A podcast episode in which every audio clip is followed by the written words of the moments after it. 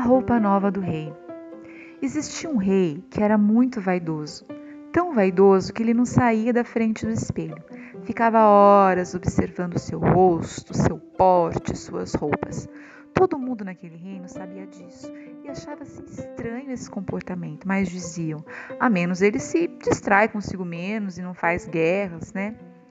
O rei gastava fortunas em lojas alfaiates que deviam costurar calças, camisas, ternos maravilhosos e vistosos.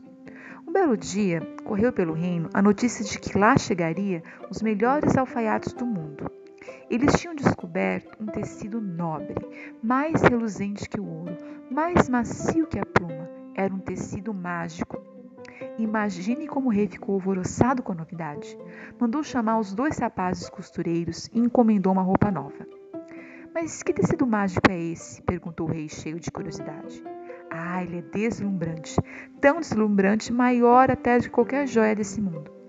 Mas ele fica invisível para as pessoas ignorantes, alertou um deles. É um tecido tão nobre que só aparece aos olhos dos inteligentes, acrescentou o outro.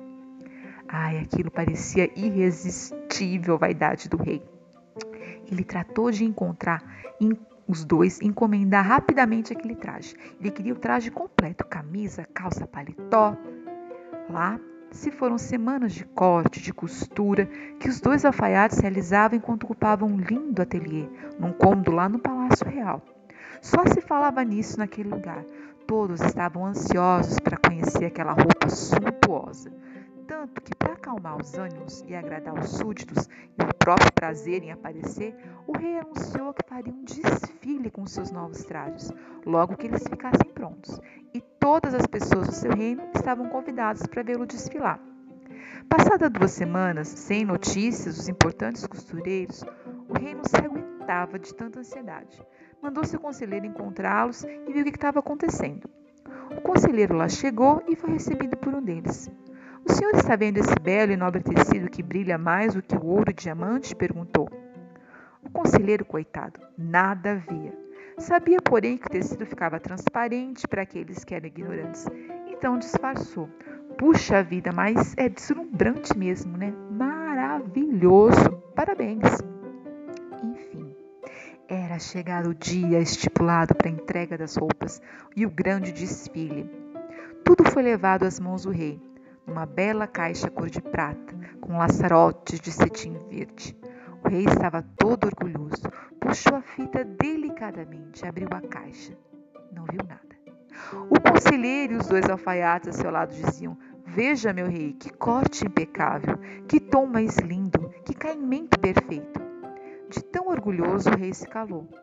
Sabia da qualidade mágica daquele tecido, que só se mostrava às pessoas inteligentes. Fingiu-se feliz. Vamos ajudá-la a vestir-se, disse um deles. Os outros dois faziam os movimentos de enfiar a cabeça, a camisa, o paletó, tudo pronto para o grande desfile.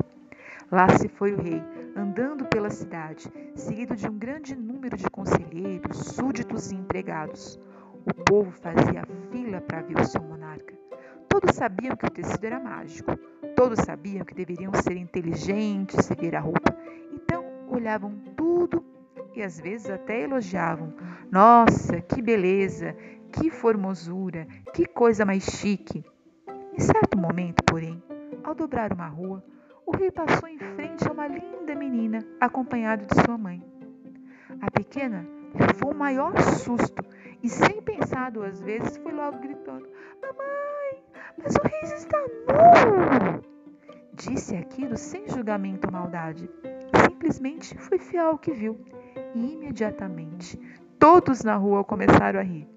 O rei, envergonhado, continuou andando, mas imediatamente compreendeu a farsa por que passara. Dali em diante, passou menos tempo no espelho e mais tempo observando as pessoas e as necessidades do seu reino.